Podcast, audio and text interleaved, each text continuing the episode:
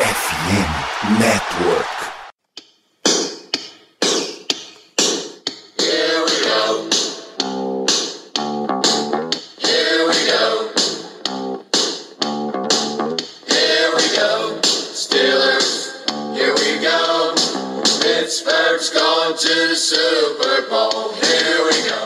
Bem, amigos, amigas, espectadores, espectadoras, ouvintes de todo o mundo, todo mundo que está acompanhando o Pittsburgh Steelers em mais uma temporada. Estamos começando mais uma live de Black Yellow Brasil, live que vocês já estão acostumados virará podcasts. Vamos fazer eh, repercussões do último jogo, coletivas, notícias, tudo que aconteceu de domingo para cá e um pouquinho sobre o próximo jogo, jogo na semana 8 contra o último invicto da temporada, Philadelphia Eagles. Para isso, tem a presença do grande Diego. Boa noite, Diego. Boa noite, Danilo. Boa noite a todo mundo que está assistindo, que futuramente estará escutando no podcast. Vamos que vamos, né? Uma semana aí que poderia né, ter terminado com um final um pouco mais feliz e vamos enfrentar aí o único time invicto, né? Até agora na, na, na NFL. É o que sobrou, na verdade, né? É isso. Saudade desse tempo, Diego. Saudade desse tempo que era. É, a gente, a, a gente foi esse time. A gente foi esse time. É, a diferença é que existe pouca contestação, mas a gente vai falar bastante de Eagles um Exato. pouco mais para frente. Aproveitar esse momento inicial aqui já para deixarmos os nossos recados. Primeiramente, a, a gente entra ao vivo aqui, twitch.tv/blacklbr, sempre que terminam os jogos dos Steelers e às terças-feiras à noite, como é o caso de hoje, sempre repercutindo tudo, fazendo os pós-jogos e tal, a gente deve ter pelo menos um programa na bye week, que é a próxima semana, né? O Steelers fica de folga na semana 9, mas mesmo assim a gente deve aparecer com pelo menos um programa, então fica ligado nisso. Tudo isso que a gente grava aqui vira podcast em fambonanet.com.br, a FN Network, né? Casa nossa e de mais um monte de programa de esportes americanos e nas principais redes como Spotify, Amazon Music, Google Podcasts, Apple Podcasts, Deezer, etc. Se você está ouvindo no Spotify ou na Apple Podcasts, não esquece de deixar aquela avaliação cinco estrelas. A gente pediu para vocês chegarem junto no Spotify, vocês vieram. Toma que ouve na Apple também, vamos pisando fundo aí, porque tudo isso vai ajudando na questão de algoritmo, que é o grande, o grande lance dessa era. Falando de algoritmo, acompanha também nas redes sociais, né? Que é o, o principal de algoritmo, o Twitter, o Instagram e o Telegram, BlackYellowBR. A gente está fazendo essa cobertura de Pittsburgh Steelers e cobrindo os esportes de Pittsburgh, o Pirates, que acabou a temporada agora, o Penguins começou na semana passada. Recomendo vocês acompanharem a Rádio Pirata e o Eaglecast, são dois podcasts falando desses times. Vamos dar esse, esse grande abraço nos esportes de Pittsburgh porque eu sei que, por números que a gente vê, a audiência de vocês é muito forte. Pô, a gente fez a, a, última live assim que acabou o jogo, começando meia-noite e meia, depois do Sunday Night Football, e vocês compareceram bastante, então ficamos imensamente agradecidos. O último recado que a gente tem é da nossa gloriosa FN Network, que entra agora para você que está aí no podcast. Here we go. Nesse mês de outubro, a FN Network quer conhecer você. A gente sabe que só entendendo o que, você gosta, a tua rotina, a gente vai conseguir trazer cada vez mais conteúdo de acordo com o seu consumo pra gente que tá fazendo a criação aqui desse conteúdo inteiro. Entender nossa comunidade é tão importante quanto falar de tudo que a gente ama, falar dos nossos times, falar de vitória. Então, com esse objetivo, a gente preparou uma pesquisa para você nos ajudar a responder, tá? Na descrição desse episódio tem um link com algumas perguntinhas rapidinhas, não vai levar mais do que 3 minutos para você responder. Inclusive, você já pode fazer isso agora, enquanto você está ouvindo esse podcast, tá? Já vai no link aí na descrição, vai no link do post desse episódio e responde a pesquisa. Lembrando que a gente não vai divulgar os seus dados para ninguém, não tem spam, a pesquisa é 100% anônima, a gente não sabe quem respondeu, só as respostas que foram dadas. Então, contamos com você para ajudar e deixar a FN Network uma comunidade cada vez mais forte, porque juntos somos FNN. Vamos começar falando de Steelers daquele jeito, Diego. Você que não teve no nosso último programa aqui pós-jogo, o que, é que você viu da partida que te chamou mais atenção? Nossa, Acho que o que mais me chamou a atenção, é, honestamente, Danilo, foi o fator do nosso playbook, sabe, ser uma coisa muito previsível. Acho que ficou. Já estava evidente, né? Mas esse jogo eu senti que ficou mais evidente ainda, porque assim, o Steelers teve bastante oportunidade de ir ao ataque. E todas as vezes que foi, eu senti que foi assim, a mesma coisa, sabe? Mesmo até no drive do touchdown, acho que as chamadas elas estão muito previsíveis, sabe? Ah, a primeira, é, primeira descida corre pelo meio, aí na segunda é, tem às vezes uma tentativa de passe, ou até mesmo vem aquele jet sweep que a gente, que vocês até estavam brincando, né, na, na live de domingo, depois eu acabei vendo o corte. E aí na terceira descida, às vezes vem umas decisões muito estranhas por parte do, do Matt Canada. E para mim foi o que mais abriu, assim, sabe? Por mais que acho que também ficou marcado a parte da defesa ter perdido muito turnover, né? Muitas interceptações que basicamente, sei lá, a bola parecia batata quente, né? Ficou pingando na mão ali dos, dos nossos é, corners, safeties e tudo mais, e, e acabou não se tornando interceptação. Eu senti que o ataque realmente gente estava falando muito do Matt Canada, que era um dos problemas junto com o Trubisky, e eu acho que esse jogo novamente ficou bastante evidente isso. E sobre o Pickett, acho que, cara, coisa de calor, ele vai cometer erros e é complicado. Eu acho que com a comissão que a gente tem hoje, se a gente tivesse, sei lá, o draftado o Josh Allen é, no ano que ele estava disponível e o Mahomes no ano que ele estava disponível, a gente conseguiria estragar os dois, sabe? Porque, querendo ou não, não é só o atleta, né? Tem que ter uma comissão em volta que, que ajude. A gente está vendo até o, o Giants, né, fazendo muito disso, né, Danilo? O, o Debo tá conseguindo extrair o máximo do Daniel Jones, que é um cara que, na minha concepção, é extremamente limitado, só que ele sabe extrair o máximo do, do atleta, sabe? Pode ser que o, o Daniel Jones não seja o QB da, do, do, próximo ano do Giants, muito provavelmente, mas já mostra que, pelo menos, eles têm uma comissão que sabe trabalhar com um jogador nessa posição, algo que eu não tenho tanto confiança assim no Steelers. Verdade, é verdade. Você citou um monte de coisas. O grande assunto dessa semana são interceptações, né? Porque são. basicamente foram elas que decidiram. Elas e uma marcaçãozinha ali no meio, mas isso você viu que o Steelers conseguiu ajustar do primeiro para o segundo tempo, né? O Dolphins avançou muito menos no segundo tempo. É, interceptação foi o grande lance a ponto de os dois polos de discussão são esses. O que o Steelers dropou de interceptação na defesa e Mike Tomlin reforçou isso, ele disse que o que definiu o jogo foram que é. na hora da no... foi quem conseguiu fazer as jogadas, quem conseguiu Exato. ficar com as interceptações. É, o porque Dolphins as bolas três interceptações chave e o e o Pittsburgh não. Exatamente, né? Quando teve chance de interceptação pro Dolphins, eles conseguiram segurar a bola e geral, né, o turnover e a gente não conseguiu. É uma coisa que o eu sinto que assim, na escala do Tomlin de, de peso é, em referente à, à mudança do jogo jogo é algo que ele bota bastante na, na prateleira, né? Ele sempre fala de splash, big play, principalmente na defesa, ele gosta muito de falar disso. Então, é uma coisa que ficou marcado, mas sabe quando eu fico, tá, mas aí o ataque ia pegar a bola de novo, ia vir esse playbook cansado do Canada, não sei se ia ter ponto.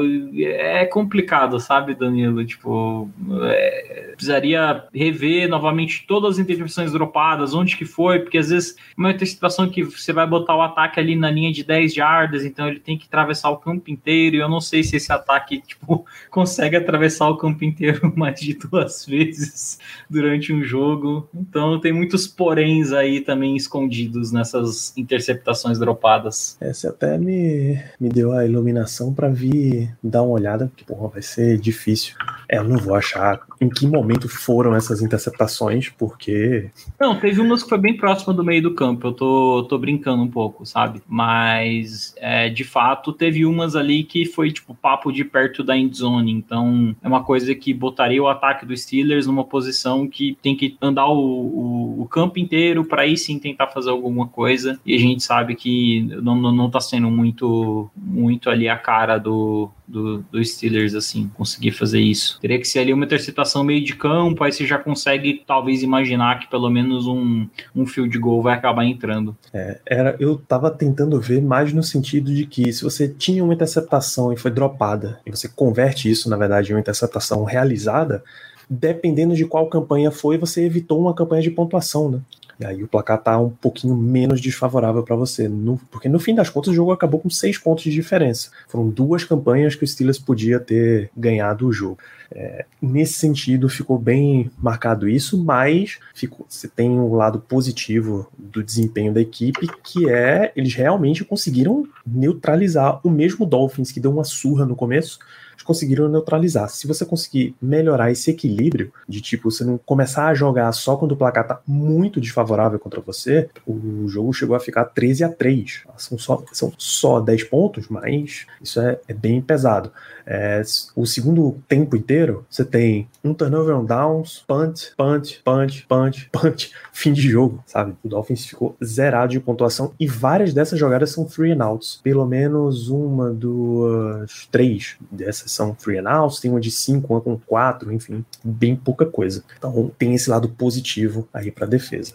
Quando você olha para o ataque, e aí são as interceptações lançadas por Kenny Pickett, é outro dos pontos que vai ser muito repercutido. Um monte de gente já, já fincou a bandeira de que não dá mais, é um quarterback que não serve, já vamos atrás do outro, que ele não tem o fator clutch, que ele não pode jogar, que o Steelers já está perdendo por causa dele.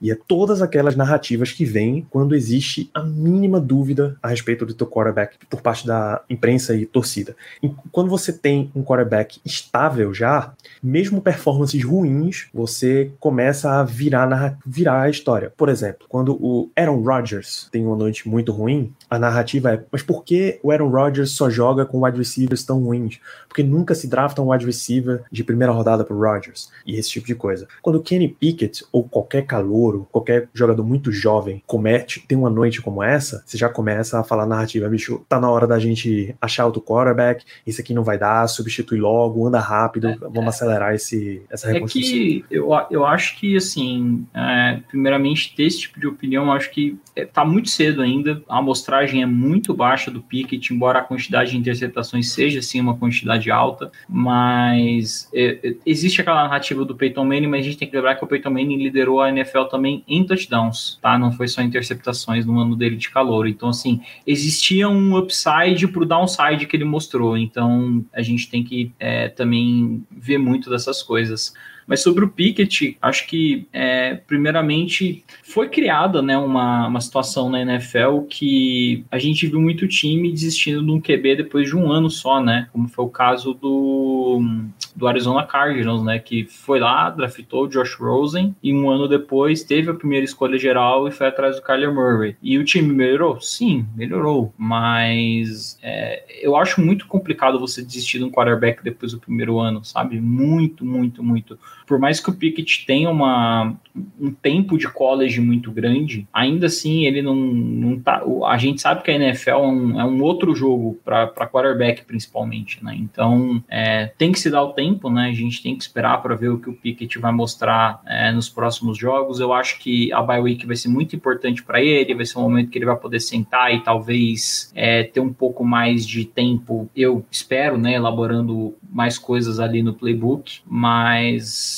não tem como não bater nesse ponto, né, Danilo? Eu acho que o Pickett tá com pessoas em volta dele, né, para ajudar no crescimento dele muito, muito fracas. Vamos lembrar que tirando o Mike Tomlin, o Pittsburgh Steelers é o time que gasta menos com comissão técnica na NFL. E querendo ou não, é, não é uma regra, né, que o cara que você paga mais vai ser o melhor, mas você consegue atrair é, coordenadores, assistentes, etc, melhores se você oferece condições de trabalho vulgo salário é, maior. Então, assim, eu acho que as peças que estão em volta do Pickett para ajudar ele a desenvolver esquece. Isso é uma, uma série de coisas, e aí Tomlin falou sobre também essa questão de Pickett dizendo que, olha, ele sabe que esse tipo de coisa vai acontecer, ele espera que não aconteça, mas sabe que vai acontecer, e que ele não vai ficar tendo uma conversa especial com o Kenny sobre isso toda semana. Toda vez que isso acontecer, ele vai ter que sentar o cara e falar em especial. Não, sabe o que... isso faz parte do trabalho da semana, né? Você estava falando de narrativa, sabe o que eu acho que é uma coisa também que é, prejudica bastante o Pickett em questão de narrativa? É que ele foi o único quarterback selecionado nas primeiras duas rodadas, né, do do draft desse ano. Então, assim, ele já é um quarterback oriundo de uma classe que todo mundo considera fraca. É, quando você vê, por exemplo, pô, o primeiro ano do Trevor Lawrence foi um ano pavoroso. Só que o que? O Trevor Lawrence era o melhor é, prospecto, né, de QB vindo do college desde, sei lá, o Andrew Luck. Então, assim, o pessoal cortava um pouquinho, você falava, não, é o, o, o, o cara sabe, ele vai conseguir dar a volta por cima. E eu acho que você pode usar esse argumento também pro Pickett. O cara sabe, o último ano dele em Pitt foi um ano maravilhoso. Então, assim, são coisas que não estão encaixando e que a gente precisa ver por que não estão encaixando. É por conta do Pickett? Ou é por conta, talvez, do esquema ofensivo, do jeito que, como as jogadas estão sendo desenhadas, que não estão ajudando, não estão favorecendo ele? É, o que está sendo feito do lado do quarterback coach para ajudar o Pickett a minimizar esses erros, sabe? Tem muitos fatores externos também que ajudam. Porque é algo que eu. É, de novo, trazer o Josh Allen. O Josh Allen é um cara que, se tivesse caído no time errado, ele ia ser um quarterback tenebroso. Porque, assim, ele saindo de Wisconsin, ele tinha traits físicos bons, caso do braço dele, também de correr com a bola, mas ele era um cara que, primeiramente, ele corria muito com a bola. Só, e ele só tinha isso, sim, de, de uma qualidade vigente. Ele não era aquele cara, tipo, composto no pocket que ele é hoje, por exemplo. Isso quem fez foi a comissão técnica do Bills, que transformou ele num quarterback que hoje ele é, entendeu? Mas ele era um cara bastante cru, vindo de um programa pequeno, que é o caso de. de é, não é Wisconsin, desculpa, é Wyoming. Pera, Josh Allen é Wyoming. Isso. É, Wyoming. Então, assim, tem, você tem que levar essas coisas em consideração. Não tem como. E eu sinto que o Pickett tá ali numa enrascada, cara. Tá com um coordenador ofensivo que só, só, por, só botar o nome dele no Google e ver o histórico dele. O cara que não ficou mais de um ano em time, em, em programa nenhum do college, basicamente. E ganhou uma chance, né? Porque o Steeler Ray é isso, né? O próximo da fila ali é o QB coach. Então é, é aquilo, né, gente? Final do ano, se o Matt Canada for embora, 95% de chance que o Sullivan seja o coordenador ofensivo da equipe. É exatamente isso. É, com o Trevor Lawrence tem, tem um fato aí que pode colocar mais ainda em paralelo na narrativa. É que Trevor Lawrence não tinha um técnico no ano passado. O técnico dele era o. Caraca, não era o Nick Saban. Era, era o outro Urban técnico. Meyer. Era o Urban Meyer, exatamente. Nossa, esse aí, pelo amor de Deus que não é um técnico profissional de NFL, gente. Em resumo, é isso. O cara chutava, chutava kick no treino, falava. Não era muita brincadeira, não, que ele não sabia quem era o 99 do Rams. Era esse tipo de coisa que o Obamaia fazia. O Obamaia achava que ele podia fazer um processo de recrutamento na NFL igual ele fazia no college, pô. Que negócio é esse de free agency aí? Esse, Os caras ligam e o jogador escolhe para onde vai assim tão fácil? É. Não, pô, tenho que ter a oportunidade de sentar com o cara, conversar. Pelo amor de Deus, gente pelo amor de Deus. E aí você pode considerar também Pickett nesse caso. É, você pode considerar o fato que ah, você vai estragar o jogador se você começar a mudar o play caller, começar a mudar o coordenador dele. Ao mesmo tempo, se você não der logo um coordenador pro cara, você pode estragar ele do mesmo jeito. Exatamente. É, eu sinto assim, é, se você demorar demais, é, realmente prejudica muito o desenvolvimento do quarterback ficar mudando de coordenador ofensivo. Tem vários quarterbacks que tiveram problema com isso, né? De, pô, cada ano era um cara ajudando ele no, no novato. Mas assim, é, o Pickett basicamente entrou agora, né? Então, eu acredito que antes o playbook do Matt Canada, que eu não sei, parece que é a mesma coisa do ano passado, isso que a gente achava que ia ser diferente por conta do, do Big Ben, que era o cara que não tinha mobilidade nenhuma, a sair fora. Mas, enfim, o playbook, do, eu imagino que o playbook foi feito pensando no Trubisky, que era o titular. Aí teve a troca, então agora tá tendo as mudanças para se adaptar ao Kenny Pickett. Mas assim, se tá tendo as mudanças agora, por o momento de chutar o cara para fora da organização e ir atrás de alguém mais competente é exatamente agora, pô. Você tá fazendo ainda o playbook baseado no que você tá vendo do, do quarterback, sabe? O cara que for entrar na sequência, sei lá, que. Imagina, digamos que, pô, semana que vem ali estoura a bolha, o Mike Tomlin perde a paciência e fala: não, manda esse cara embora, sei lá, o Mike Sullivan vai ser o, o coordenador ofensivo dos Steelers. Sabe, Mike Sullivan é o QB coach. Aí o Mike Sullivan vai fazer o playbook dele, óbvio, ele não vai pegar o playbook do Matt Cannon. Então, assim, ele já vai ter, até se for um cara de fora também vindo, sei lá, um assistente de wide receiver que é um cara que tem um, um, uma projeção de virar um coordenador ofensivo. Esse cara já vai ter visto os jogos do Kenny Pickett e ele vai pegar de acordo com o tempo vai montando a, o playbook baseado no que ele vê de qualidade positiva, não só dele, mas como também da linha ofensiva ofensiva, dos recebedores e por aí vai, entendeu? Então, eu não acho que vai prejudicar, porque, sinceramente, né, Danilo, a gente tá vendo o mesmo ataque reciclado do, do ano passado com o Big Ben, pô, é a mesma coisa. É passe curto que, sei lá, é meio que nosso jogo terrestre, corre pelo meio, jet sweep, stick e é isso, pô, acabou. Eu, eu repito o que eu disse na live de domingo, eu ainda tô surpreso que Deontay Johnson tenha feito uma rota cruzada nesse jogo. Não, cara, o meio do campo não existe. Tem uma mais perto, não, tem uma mais perto do fim que ele sai realmente de um lado, recebe e cruza pro outro. Mas Nossa, até mas... nisso, você nota que é uma rota. Mas que será é que ele foi? Será que autorizaram ele a fazer isso? Porque assim, pode ter sido um no HUD ou ali, alguma coisa assim, que não foi autorizado, porque o playbook do Matt Canada, sabe quando você. Quem é mais velho lembra quando você era criança que você brincava assim com seus, com seus primos? Ó, oh, o chão é lava, não pode pisar. O Matt Canada, o meio do campo é lava, não pode pisar no meio de campo. O recebedor só pode ficar ali naquela faixinha ali do lado do negócio. É pegou a bola, pisa para fora. E cara, cuida de stick que a gente roda é ridículo, Danilo. Eu não... Stick jet sweep, cara, eu não consigo, eu não consigo mais ver os caras pegando bola na lateral do campo e fazendo jet sweep ganhando duas jardas. O, o próprio Tomlin disse na coletiva que ele falou, cara, não surpreende mais ninguém.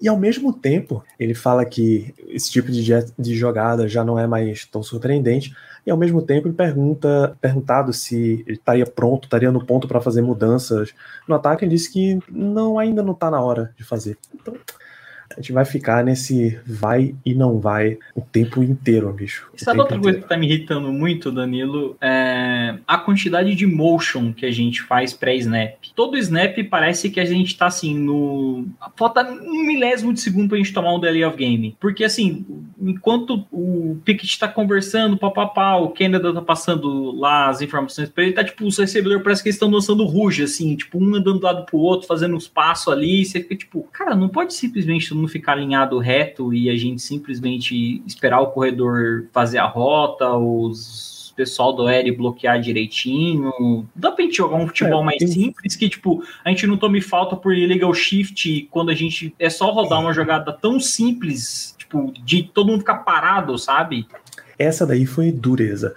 Mas eu te digo que levar mais tempo para chamar uma a jogada, para pedir o snap mesmo, eu acho até benéfico nesse caso. Porque se, se, a gente reclamou tanto de que a defesa estava morta no, nos primeiros jogos, eu acho que o time fez a correção assim, ah, no máximo. Gira a chave completamente pro outro lado. Vamos dar uma, uma freada, ah, dar realmente mas muito eu, eu acho, tempo eu acho que você tem nossa que defesa equilibrar isso aí. É aquela coisa do. Tem, tem horas que realmente você quer queimar um pouquinho mais de relógio por conta de descansar sua defesa, e tem outras horas que você precisa acelerar um pouco, porque senão fica muito previsível, sabe? Se todo momento você dá chance do capitão defesa dos caras, postar as coisas direito, fazer uma leitura melhor do que está acontecendo. E sabe, eu sinto que essa movimentação intensa que o Matt Canada, quando ele chegou, todo mundo falou muito desses shifts que ele fazia e tudo mais. Eu sinto que eles não, não, não gera nada, sabe, de benéfico. É, é um monte de movimentação para as três vezes na jogada: ó, correr no meio, jet sweep e stick sei lá, meu, joga um futebol mais simples ali, sabe? Tipo, ó, essa corrida aqui, o, sei lá, o, o Daniels vai puxar o, o defensor ali, vai ter um Tyrande para ajudar no segundo nível, o Harris vai correr, por ali, já pegar umas jardas. Pô, primeira para 10, vamos fazer um negócio diferente. Pô, um play action aqui, faz uma rota ali que o Pickens corre em linha reta pra gente poder fazer um lançamento em profundidade para ele. Pô, vamos não fazer isso, sabe? Tipo, tem tanta coisa que eu acho que a gente poderia fazer que a gente não faz e a gente fica fazendo um monte de, sabe, ah, esses, esses shifts aí que, sinceramente, eu não, eu não consigo enxergar aonde isso tá levando o ataque do Steelers, sabe? E vamos lá, Uma, um fator que poderia mudar o, o jeito desse ataque jogar seria você começar a ter mais profundidade, mais jogadas em profundidade. Dois fatores entram nisso aí. Um, Chase Claypool comentou essa semana de que ele também gostaria de que o ataque começasse a ter bolas mais profundas. Pessoalmente disse isso. E o dois é que você tem a possibilidade no elenco tá ali treinando um jogador que é basicamente especializado em queimar adversários, especializado Cara, um... em velocidade, em rotas profundas. O, o, Calvin o ras dele, o ras dele é basicamente do Tark Hill. E ele tá muito perto de não ser ativado mais para temporada. O Steelers tem o prazo dessa quarta-feira. Se não ele não for tirado da injury reserve e para isso você precisa cortar alguém, precisa mandar alguém embora. Se isso não acontecer, ele volta para injury reserve e fim de temporada. É. Eu entendo, o Tomlin falou sobre isso, que ele ainda não jogou nenhuma partida, nem de pré-temporada, nem de temporada regular. Eu entendo que ele não teve training camp, basicamente, passou muito tempo fora, que ele precisaria de uma adaptação meteórica. Mas eu acho que para um jogador de propósito tão específico, você pode se dar o luxo de fazer uma Com movimentação dessa. Com você pode se dar o luxo de substituir ali um wide receiver 6, 5, que hoje é Gunnar Chelsky, pode substituir um cara desse por um cara que vai o One Trick Pony. Ele vai entrar, vai fazer isso aqui e acabou. Ele vai participar duas vezes do jogo e é isso. E uh, ah, para quem não sabe, a gente tá falando do Calvin Austin, né? Que é o recebedor que a gente draftou na, na quarta rodada. Infelizmente machucou, né? Perdeu boa parte ali do training camp, pré-season, temporada, né? Igual o Danilo vem falando. E uma das desculpas é que o não, não se conseguia enxergar aonde o Calvin Austin encaixaria no nosso ataque. Tipo, a hora que eu escutei isso, eu falei, não, você tá brincando comigo. Você tem um velocista, cara, você tem tanto lugar que você pode botar ele. Você falou ali, Danilo, dele, tipo, fazer uma rota correndo reta, basicamente, né? Pra, pra uma, uma deep, uma bola mais profunda do, do Pickett ele pode até fazer o trabalho como um retornador, cara. Ele é um cara rápido. Às vezes nisso aí ele já vai conseguir boas jardas, sabe? Então, assim, ele pode retornar talvez punch. Se, se talvez o medo do Tomlin, ah, ele não ainda teve essa experiência no jogo da NFL, começa, ativa ele primeiramente, óbvio, e começa colocando ele no special teams. Sei lá, racha o tempo entre ele e o Sims, por exemplo, pode ser. Vê o que ele consegue fazer com a bola. Sentiu mais confiança nele? Vamos começar a alinhar ele como recebedor em algumas jogadas em específico? Vamos fazer umas jogadas utilizando a velocidade dele. Eu acho que tem, tem que aproveitar muito disso, porque uma coisa muito boa do Calvin Austin, além dele ser rápido, é, de todo mundo na faixa de altura dele que entrou na, que fez o combine na NFL, ele teve a maior, ele teve a maior, não é, não é nota, né? Foi o maior measurement, né, de, de, de, pulo. Então, assim, ele é um cara que a galera fala, ele é baixinho, mas ele joga como se fosse um cara alto. Por quê? Porque ele tem uma propulsão muito boa para pular e receber a bola, sabe? Então, tem muitos traits positivos para a gente não arriscar um cara desse, sabe? Eu acho que a gente precisa trazer algum tempero novo nesse ataque. Eu acho que o Calvin Austin pode ser esse cara. Até para jet sweep, se o Canada quiser, ele é um cara mega rápido, pô.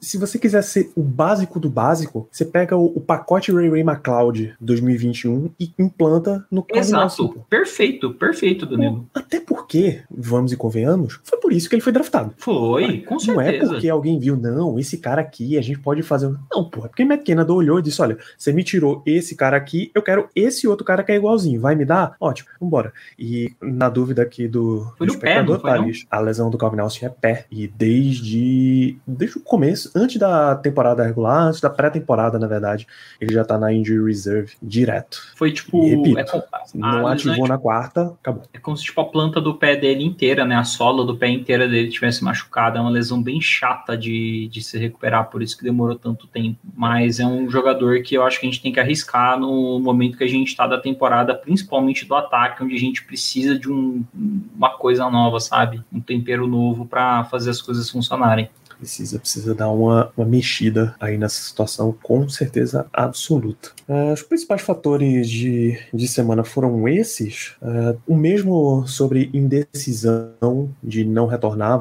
tá valendo para TJ Watt, só com uma diferença. O Watt ele ainda tá na injury reserve, ele ainda não tá no prazo para reativação, e isso deve acontecer. Eles devem tirar o Watt da injury reserve só na, na bye week, se ele tiver pronto. E aí começa a contar o o período certinho, aí ele deve, sei lá, treinar a semana da bye week e já voltar pro, pro time. E muito, muito provavelmente quem sai é o outro outside linebacker, deve sair o Ryan Anderson que ele já entrou no lugar do cara que era o flanelinha do, do da posição, Rich, o Anene. Né? É, o Anene, exato. David Anene, e deve ser essa a movimentação. O Calvin Austin, a expectativa é que seja saindo Gunnar Chelsea, mas tem mais coisas que podem acontecer, Diego. É o outro assunto quente da semana, é a trade deadline. Exato. Se por um acaso, eu vou até buscar aqui para trazer na tela para vocês, já estão circulando aí pela internet uma série de mock trades. É, o cara faz, ah, eu acho que essa troca aqui valeria por esse preço e que tal time seria idiota de não aceitar. Vamos ver se o quão bem isso encaixa aqui na tela. tá aí para vocês no Pro Football Focus, que não, enfim, tem a restrição que você tiver ao Pro Football Focus, mas é uma proposta válida. Chase Claypool é o alvo aqui dessa troca, nesse caso para o Tennessee Titans, tá? A proposta para mim é linda, é uma escolha de segunda rodada de 2023 e uma de terceira rodada de 2024. Eu assino imediatamente essa troca porque é um ponto em que o Steelers tem jogadores, ele tem inclusive um jogador para entrar ainda. Uhum. É um, um, jogador que ele tem um teto legal ainda, mas o contrato dele tá acabando e ele não tá com nenhuma pinta de, de ser um jogador que deveria receber um contrato novo dos Steelers, Concordo. exceto em caso da gratidão de Pittsburgh. O Titans é um time que tem espaço para ter um wide receiver mais veterano que possa crescer junto com o resto do time. Eles trocaram o A.J. Brown, draftaram o Traylon Burks na primeira rodada, mas ainda é um jogador que tá se desenvolvendo. Aprendendo o jogo, engatinhando, se desenvolvendo e tal. E, meu irmão, Claypool foi uma escolha de segunda rodada em 2019. Isso, 2019. Então, foi o ano que a gente não teve a primeira, hoje, né? Perfeitamente. Você hoje recebeu o cara. Não, 2020. 2020, 2020. Foi o ano é. que Minka chegou e ele foi. É, exatamente, 2019. é, 2020. Uh, você ter pelo mesmo valor e mais uma terceira em cima, bicho, isso é perfeito, pô. Perfeito. Olha, eu vou falar para você. É, eu acho que o, a gente está com uma peça hoje que não, é, não interessa só o Tennessee Titans, né? Aqui o PFF fez um, uma simulação, mas a gente pode falar muito do Packers, que é um time que está precisando um pouco mais dos recebedores. Não sei se aí entra o fator do Aaron Rodgers. É... Diego, ah. deixa eu rolar a tela um pouquinho para baixo aqui para você. Sabe qual é a próxima? A próxima não. A seguinte, ó. Que loucura, o Green Bay Packers recebendo outro wide receiver. Ah, o Por Jerry outra Judy, escolha de segunda né? rodada, olha só, rapaz. Ou seja, se você está analisando que o Packers pode pagar uma segunda e uma quarta no Jerry Judy, ele pode pagar uma segunda e uma quarta no Chase Claypool, que ainda é um valor excelente. Eu acho que, inclusive, em questão de produção, o Claypool mostrou mais que o Jerry Judy. Eu acho que o Judy é um bom recebedor, mas assim, ele não. Uh, o Big Ben ajudou muito o Claypool no ano dele de calouro, né? E o Judy não teve essa ajuda do Drew Locke e do, dos outros ali que estavam em, em Denver, e muito menos agora também. Eu achei que ele ia estourar esse ano, inclusive, com o, com o Russell Wilson, mas não foi o caso. Então, assim, é, o Packers é um time que eu vejo, vejo também o, como você falou, o Tennessee Titans, outro time que pode querer.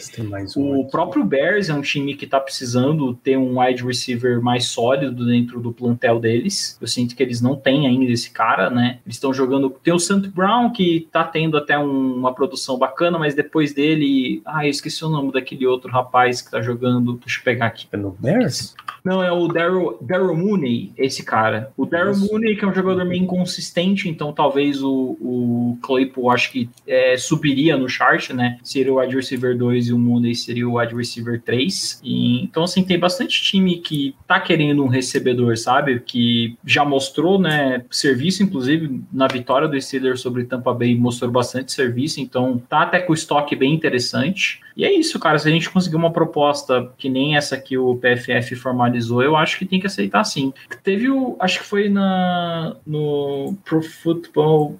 Foi no PFF também que teve aquela, aquela trade do, do Rocco Smith. Puta, essa foi. Essa que eu falei, vou ver se eu acho. Nossa, no essa, essa, Acho. essa aí, essa aí foi. Essa aí é uma que eu acho que a gente tinha que muito ir atrás, cara. Essa é Ah, da CBS Sports. E aí os, ele simulou com o Seahawks indo atrás do Roquan Smith por uma escolha de terceira rodada 2023 e um de quarta rodada 2024. É, meu ponto é o seguinte sobre isso daqui, e aí a gente pode até falar um pouquinho de postura dos Steelers. O Roquan Smith é um craque, tá? Bicho, isso não tá Nossa. em questão em momento algum, é um dos melhores da posição dele. O meu ponto sobre Roquan Smith é que eu acho que o Steelers não tá numa posição de comprador. Ele não deveria estar numa posição de comprador. Roquan até melhora o time em longo prazo, embora você tenha que assinar um contrato com ele. Ano que vem Mas já tem que eu assinar um acho que o contrato. Steelers, é, Eu não acho que o Steelers deva ser comprador nessa trade deadline. Eu acho que ele deva ser vendedor. E vender, e sinceramente, pode vender bastante. Eu acho, sim, tem. é, a Nos falou do rumores Clay- do, nos rumores do Steelers pedindo uma troca no padrão do Christian McCaffrey pelo Claypool, eu, eu afirmei e eu volto a afirmar que existem uns cinco jogadores no máximo ali no Steelers que eu não trocaria hoje pelo mesmo preço do Christian McCaffrey. Não, não, não, não, não, não. Nossa, o restante, todos eles, tranquilamente. É, então, eu acho que hoje a gente. Dá pra gente fazer um levantamento, né, Danilo? Ó, acho que o Claypool, acho que esse aí é o jogador que a gente tem, uma, tem teria maior valor de, de retorno hoje numa trade deadline. Tem o Mason Rudolph, Mason Rudolph para mim é obrigação, inclusive. É, então. Uma coisa que eu acho assim, é, você tem o Mason Rudolph e você tem o o Trubisky, sabe? Só que eu acho que realmente a tende para mim que o Mason Rudolph seja o cara a eles mandarem. Embora eu gostaria mais do Mason Rudolph, porque eu acho que é um cara que ele é mais familiarizado com o, o Steelers. Então, para backup, eu acho que ele é, eu acho hoje ele efetivamente melhor do que o Trubisky. Só que eu não acho que o Trubisky talvez tenha um mercado do do Mason Rudolph, sabe? Não, não sei, é, é um, eu não acho talvez que o Steelers queira se desfazer do Trubisky. Então, tem isso isso também. Mas quem mais que eu tô pensando? Cara, os dois Quem tá muito forte de nome são os dois quarterbacks e, Sim. e Claypool. Mas... É, um deles vai de quarterback, eu acho, e o Claypool, né? O Claypool, acho que, meu, não tem por que a gente manter ele. A gente não vai pagar ele. Vamos, vamos lá, Diego um cara que tá jogando bem nessa temporada, mas que ele tem contrato de um ano, se pinta uma proposta, venderia tranquilo. Terrell Edmonds. Se qualquer um desses times que é mais contender esse ano aparece com proposta pelo cara, eu penso tranquilamente. Ah, depende do preço. Sim, tudo depende do preço, amigo. Tudo, mas tudo depende do preço. Eu não sou, eu não me nego, não. O jogador que eu não troco, por exemplo, é TJ Watt. Não existe motivo nenhum pra trocar. Kenny Pickett, ninguém, inclusive, ninguém quer trocar quarterback calor ninguém, nesse né? momento. É, lá, George Pickens, não vale a pena trocar nesse ano, mas regra geral, tô trocando. Eu também. Tô trocando. Cara, olhando, olhando o DL, ah, alguém, alguém precisando ali de mais reforço no Ziteco Alo Alo, mano, pode mandar. É, Ogun Job tá muito melhor que a Lualo, trocava também. Ogun Job. Ogun Job tem contrato de um ano, pô. Tem Ogun Job, Wormley, esses caras para mim, cara, tá tudo, tá tudo à venda. Pelo preço certo, tá tudo à venda. Não dá pra, tipo, também mandar por centavos, igual a gente fez com o Melvin Ingram e depois ficamos sem um terceiro outside linebacker, sabe? É isso. Mas é. se for uma troca é. boa, velho, manda, velho, manda.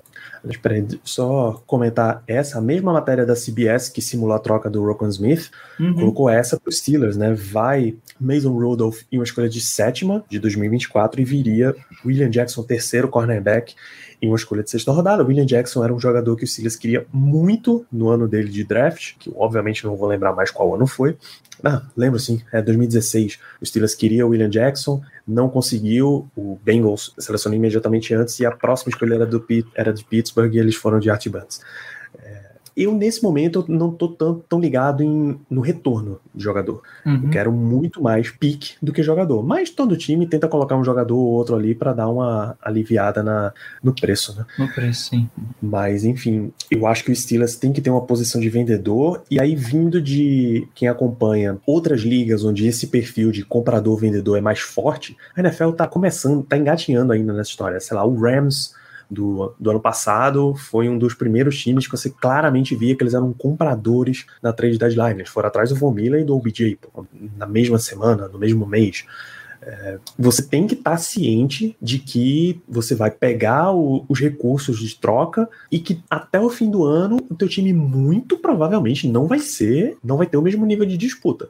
Tem gente que só troca quando já tem um substituto pronto. É justo, é. mas eu não, não eu, acho que o Steelers eu, precisa se prender a isso. Eu gostaria muito, assim, pensando em em Chase Claypool, em, se eu tivesse um time para dar preferência, acho que com certeza seria o, o Bears. Porque eu acho que o Bears é um time que talvez. Eu sei que a gente não tá na posição de comprador, mas eu acho que talvez a gente consiga. Eu não sei se a gente talvez consiga pique e, e, e jogador deles, sabe? Tem o. Mas, cara, tem o Jalen Jones, que é um jogador que me animaria muito aqui dentro do, do Steelers. Como corner, a gente tá precisando de um cara desse nível, assim.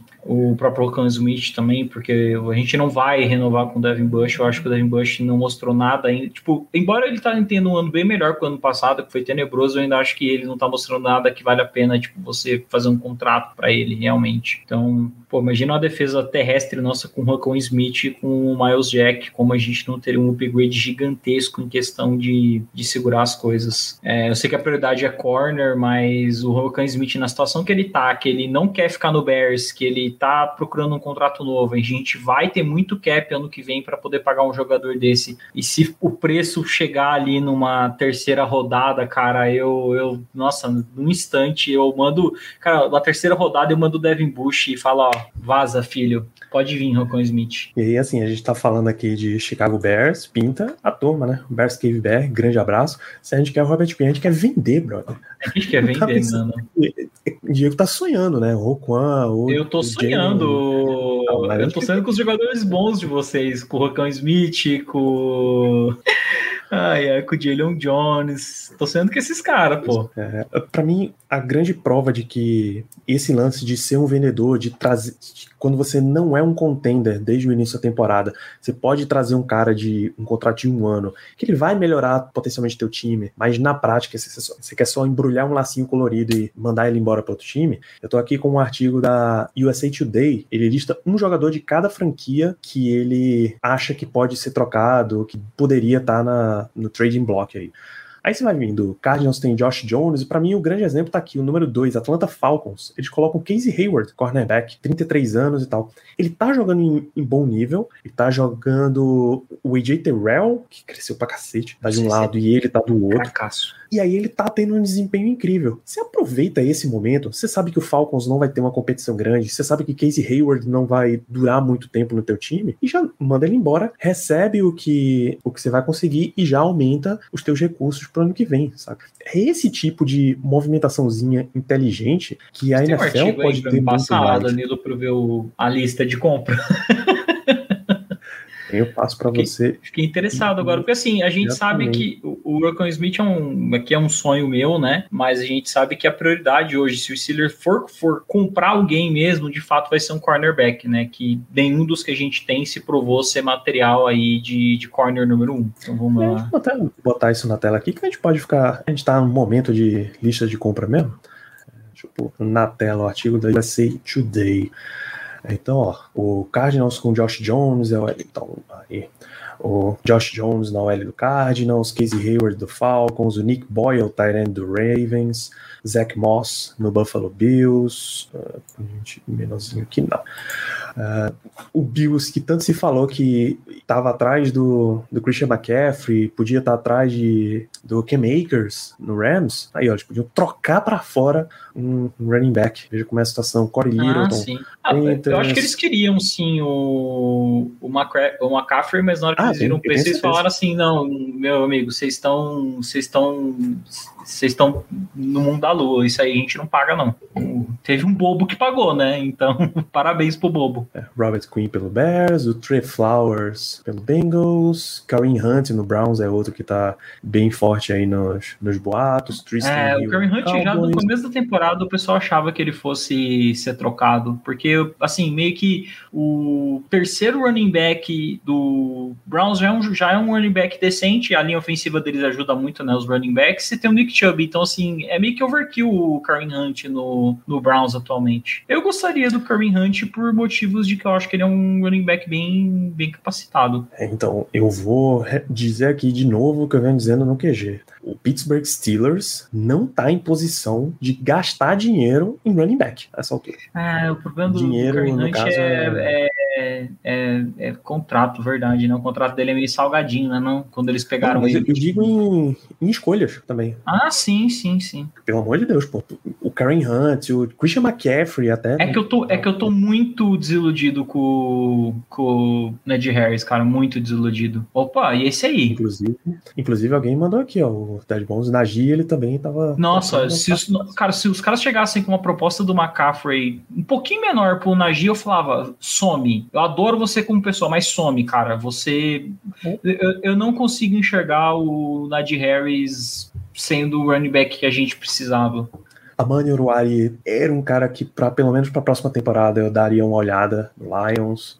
É um jogador que eu gosto. A Mari Rodgers pro Steelers eu não toco. Não sei para que o Steelers vai investir em, em wide receiver. Não, é, isso é a única coisa que a gente faz bem, velho. A gente não precisa e comprar o wide receiver. Acho que foi o Bill Barnwell da ESPN. A mock trade dele envolveu o Steelers mandando o Chase Claypool pro Packers e trazendo a Mari Rodgers de volta. Pô, peraí, meu irmão, pra que tu vai trazer outro que, wide receiver que pro que Steelers? O que, que a gente quer com esse cara, filho? Sai fora. A não quer, não. Uh, Jerry Hughes. Jerry Hughes é outro exemplo de, a, a, de Acho que, acho Danilo, o único, o único wide receiver que eu consideraria pegar de volta seria o Juju Smith-Schuster. Só.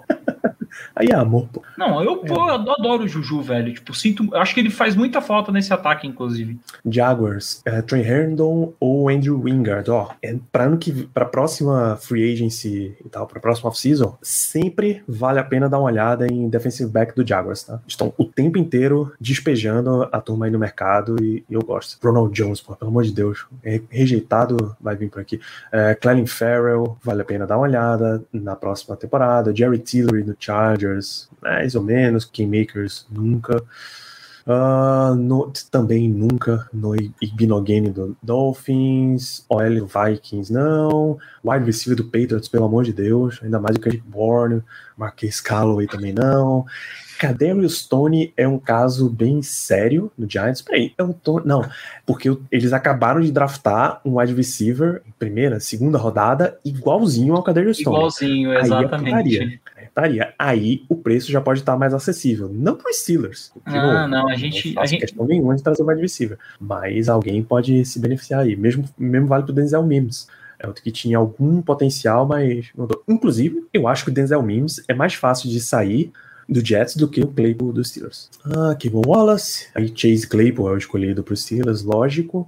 Ah, Kerry Hyder no Niners, Sidney Jones no Seahawks, talvez. Sean Murphy Bunting, vale a pena dar uma olhada pelo Buccaneers. O problema dele foi, ele foi ultrapassado mesmo, mas eu, eu observaria se ele não for caro na. Eu acho que o de Atlanta é o melhor nome, né? Não Danilo do, ah, da lista. Mas para os Steelers comprar, não. Mas o jogador assim, janela, provavelmente é. O Casey Hayward, desses nomes de cornerback que estão disponíveis aí nessa lista, ele é o melhor, não é não?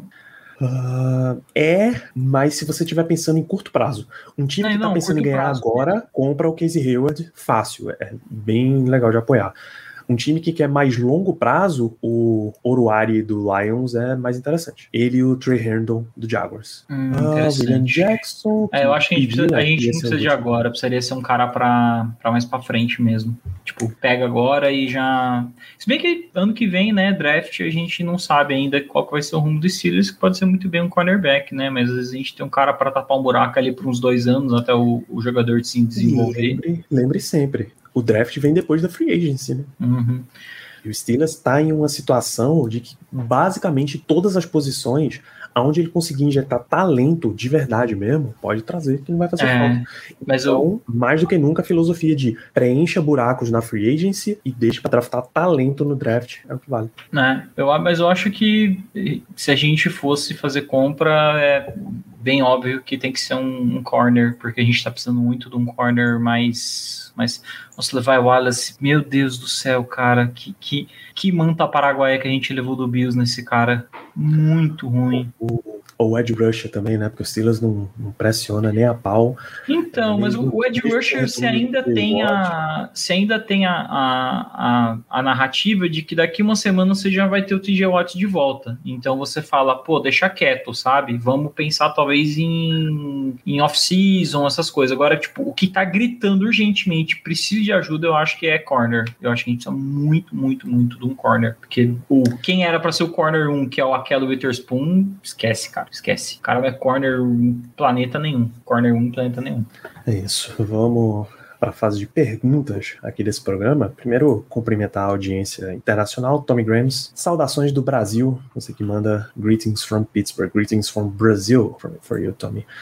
Uh, vamos para a pergunta. Renato Cardona fala de Richard Sherman. Sherman agora é comentarista, pô. Acho que é esse, esse bonde já passou aí. Já, Não já tá mais passou. jogando e É, eu é. duvido bastante que ele voltaria para a NFL, fora um contratinho bem gordinho, que eu não gostaria de ver os Steelers dando.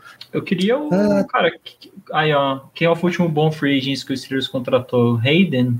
Tipo, o último corner bom que o Steelers é contra- que teve, né? O último corner bom que o Steelers teve foi o Hayden, pô. Mas assim, free agent bom, Miles Jack já conta como free agent bom, pô. E foi agora. Ah, então. É que aí- é o que eu falei, né? A gente, por conta ali dos contratos que a gente teve, principalmente com o ataque, né? Franchise quarterback gasta bastante, o próprio Antônio Brown também foi um cara que a gente não tinha como não pagar ele, né? Então a gente sempre tava com o cap muito apertado pra gente trazer alguns jogadores bons, assim. Eu vou falar um cara que eu gostei, que é na mesma posição do Hayden, que foi o Steven Nelson. Tipo, pelo menos quando ele jogou aqui em Pittsburgh, ele teve assim. Eu lembro que, tirando o número de interceptações, os stats dele estavam próximos do Stephen Gilmore, que ganhou de jogador defensivo do ano. Foi um cara que, assim, veio de Kansas City totalmente queimado, e aqui no Steelers, de algum jeito, ele encaixou na secundária com o Minka e com o Joe Hayden, e ele tava jogando muito. Eu lembro que ele não. é, Foi 2019, ele não permitiu nenhum touchdown. Isso. Então, Quando ele foi targetado. uns bons, tem uns bons free agents de vez em quando. E pra mim, essa dupla Hayden e Nelson são a prova cabal de que você pode construir seu elenco de outras formas. Você não precisa necessariamente sempre draftar só o Exato. cara, esperar o draft e troca o cara agora por pique e tem que para poder ter que- o jogador melhor. Eu acho que assim, você tem que. Você tem que ter um pouco de. Talvez. Não é noção a palavra. É assim, você tem que ter um pouco de autocrítica de saber: olha, nós não somos um time que tem uma avaliação tão boa nessa posição. Vamos trabalhar essa posição com jogadores já pré-estabelecidos numa free agency, numa deadline de troca e vamos contratar baseado nisso. Que eu acho que foi muito a mentalidade de quando o Steelers contratou o Hayden, contratou o próprio Steven Nelson, de olha, a gente não, não tá tendo depois do, do Burns, a gente não teve sucesso com o corner, então vamos buscar no, no mercado mesmo. Mas que nem recebedor, tipo, eu, eu se o Steelers pagar um recebedor pra mim, eu falo, cara, vocês estão morando em outro planeta, pô. O Steelers acha recebedor debaixo do, do, do, do- do- abre a tampa ali no, no, no na Cruiser Stadium tem um wide receiver, pô. Bicho, é assim mesmo? Porque tá, eu sei que eu sei que Não é assim. Já foi, já foi melhor. Já foi melhor, Danilo. Mas comparado com os outros times, a gente ainda é tipo anos luz melhor. Se você der na mão de vários outros times, o Packers, por exemplo, o Packers fez isso, e todo ano draftando wide receiver, o percentual que o Steelers acerta é bem maior do que vários outros times. Patriots também, Só pô. que, o Patriots também, só que o Steelers tá acertando um monte, dando um monte de escolha de dia 2, irmão. Por isso que eu acho, eu acho, eu achava nessa última free agency, se a gente tivesse mantido o Juju, eu acho nessa próxima também. Se, se o Steelers continuar com Deontay Johnson, George Pickens, adicionando Calvin Austin, mantendo Steven Sims, mantendo Miles Boykin, que o Steelers não deveria nem draftar o receiver. Ah, mas o, o Jordan Edison, o cara que era um amigo do Pickett, é um receiver monstruoso. Eu sei que ele é monstruoso. Mas você não acha que tá na hora também do time pegar um pouquinho desse recurso e colocar em outra prateleira, não? Tá na hora do time botar uma segunda rodada em OL. Tá na hora do time botar uma segunda rodada em DL, sabe? Eu sei que o wide receiver chama muita atenção, faz as jogadas plásticas que o, que o time consegue desenvolver pra cacete. É lindo. Mas também vamos colocar o recurso em outra. Se você tá, tá o tempo inteiro colocando segunda, terceira, segunda, terceira, segunda, terceira na mesma posição, pra mim, você tá falhando. Não tá tendo exatamente sucesso. Os caras que você. Eu sei que teve um monte de circunstâncias extras, mas você já tá desperdiçando muito recurso. O cara você tá draftando e não tá mantendo. Você quer o quê? O Jacksonville Jaguars, porra? É que uma, uma narrativa também que pode bater muito esse argumento seu, Danilo, é a questão de que os times já estão começando a enxergar é, wide receiver como running back na NFL, né? Você manda o cara embora quando ele quando tá para você fazer um contrato com ele e você meio que pega outro cara porque o college está produzindo wide receivers aí de boa qualidade já, né? Caras que no ano de rookie na NFL já conseguem ter uma boa produção. Aí é um é uma discussão que entra em vários poréns, assim, sabe? Sabe? É uma discussão que a gente provavelmente vai. Mas vai não, eu, eu concordo no sentido que assim, a gente tem que ter pelo menos um wide receiver de confiança, que é o cara que vai ter um contrato assinado. Eu não acho que é o Deontay Johnson, tá? Eu dois anos para ele, eu acho que depois de dois anos você não renova mais não. Não, para mim não mostrou ainda que merece realmente ser pago como um wide receiver 1. Eu com o valor dele pensaria em outros nomes, talvez eu até pagaria um pouco mais por um nome mais é, bem consolidado dentro do mercado. Aí seria algo muito atípico do Steelers, mas quem sabe. É, o, meu, o meu ponto é o seguinte: uh, num grupo de wide receivers que teria Deontay Johnson número 1 um, e George Pickens número 2, e isso eu tô falando por simplesmente porque Deontay tem mais contrato, né? o time precisa ver o cara que tem muito mais contrato como número 1, um, e Pickens é um cara em ascensão. Se você tem esses dois caras, ah, mas é um quarterback muito jovem. Eu acho que você pode ter um wide receiver 3 mais abaixo disso daí. O Steelers é péssimo no histórico, é horrível, é pavoroso. Mas se teu wide receiver 3 é o Miles Boykin, é o Steven Sims, é o Calvin Austin, Calvin Austin deve crescer na próxima temporada até esse ponto. Ou é um cara que, que caiu no mercado, por um acaso, você trouxe ele baratinho, pô. 2 milhões, 3 milhões no ano. Eu acho que o Steelers está num ponto em que ele pode fazer isso. Ele pode tentar achar um cara mais barato assim, tá? Então, por favor, bicho, tá na, por favor. Você não é obrigado, não tem uma cláusula no draft que diz que o Pittsburgh Steelers precisa draftar um wide receiver no dia 2, pô. vamos para frente, é para frente que se anda. É, a gente, precisa, a gente aqui, tem mais buraco no time além de wide receiver, né? O Steelers, eu falei do Jacksonville Jaguars, o Steelers não é o Borussia Dortmund, o Steelers não é o, o Oakland Athletics, não tem Moneyball, tá ligado? Você é, quer então. construir o melhor time possível, mas você precisa colocar recurso em outras posições também. É, e, e, aí o que acontece? A gente tá botando tanto essas escolhas dentro de recebedor que a gente, quando a gente analisa outras partes do elenco, o que que falta sempre, o Danilo? Depth na posição, né? Falta profundidade. O, o next man up é um cara que não deveria estar jogando em nenhum time da NFL, o caso do Malik Reed, por exemplo. É isso. Posições mais chave, você está negligenciando em torno de trazer pra ficar sempre pegando o wide receiver. É.